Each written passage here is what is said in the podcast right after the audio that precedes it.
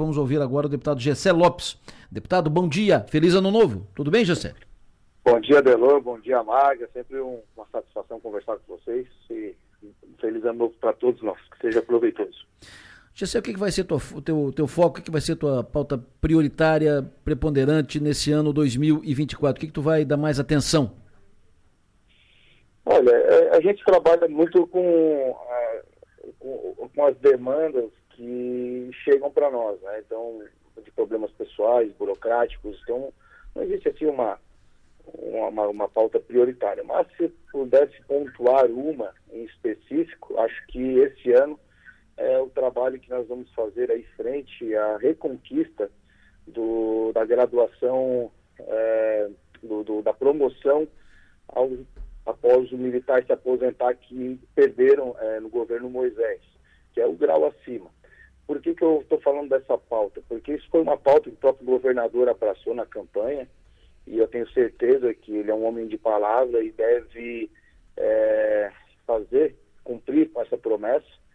E desde o início do ano eu tenho conversado com o governo sobre isso, sobre essa proposta, sobre esse comprometimento do, da promoção, do, promoção imediata né, do policial que entra para a reserva ao menos daqueles que se aposentaram até 2019, que tinham esse benefício e perderam ali é, no governo Moisés. Então é uma pauta, uma bandeira que eu levantei na campanha, já desde o meu mandato passado. É, o governador abraçou essa pauta também e tenho certeza que ele vai cumprir. Então, estou trabalhando essa questão. É, no final do ano passado ficou é, de ele mandar para a Assembleia Legislativa o, a proteção social, né, que seria a aposentadoria, ali, a reforma da aposentadoria dos militares.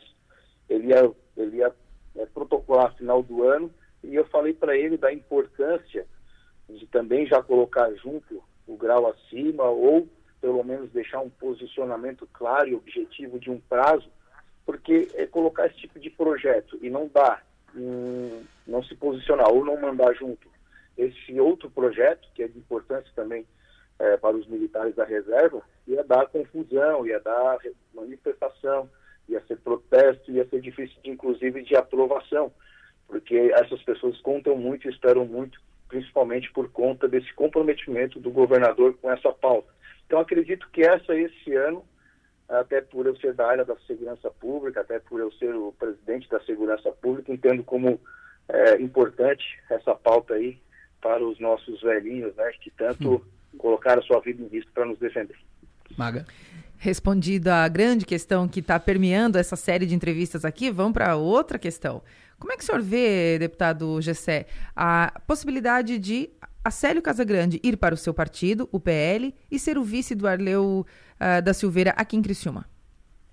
Olha, eu acho o Acélio um grande profissional, demonstrado isso na prática, não tem nada contra a pessoa dele, é um cara querido, mas eu acho que o PL precisa colocar pessoas de confiança do PL.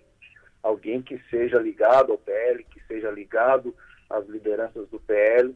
Então, assim, se a gente tiver que optar por um vice do Ricardo Guide, eu acho que esse, esse é o projeto que eu, como é, deputado PL, é, estou trabalhando, porque é do interesse do governo do Estado, nosso governador, que é presidente do partido. Eu acredito que uh, o PL tem que escolher alguém de confiança do partido, não alguém que venha de fora e para se colocar à disposição ali, porque daí o futuro a Deus pertence, né? Então acho que nós temos que colocar alguém que seja bem comprometido com o partido, que está comprometido com o partido e que possa então representar o partido de fato, já que o projeto de vice nunca é ser vice, né? O projeto de vice é sempre um dia poder ser o sucessor e poder administrar o a prefeitura. Então tem que ser alguém que realmente tenha a confiança de todos nós. Seja para vice do Arleu, seja para vice do Guide. Hoje eu só falo em serviço do Guide, eu não tenho um segundo projeto. Hum, porque o que foi. O que, o que vem sendo especulado. Ontem o Acélio teve uma, uma conversa reservada com o governador Jorginho Melo. Conversa reservada que eu digo só entre os dois.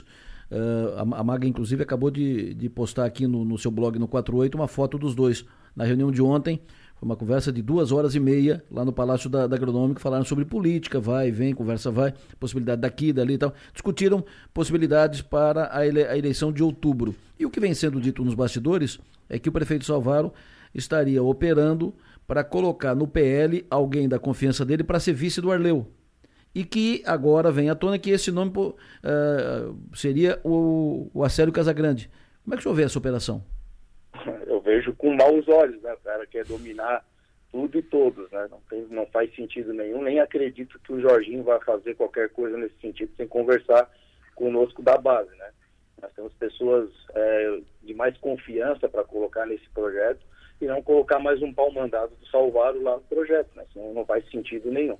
Não sou contra uma possível lá, de repente, com Arleu, se assim o governador quiser, mas eu acho que o vice tem que ser alguém é, de consenso aqui da base, alguém que seja de fato de confiança do PL, né? Quem seriam esses nomes, deputado?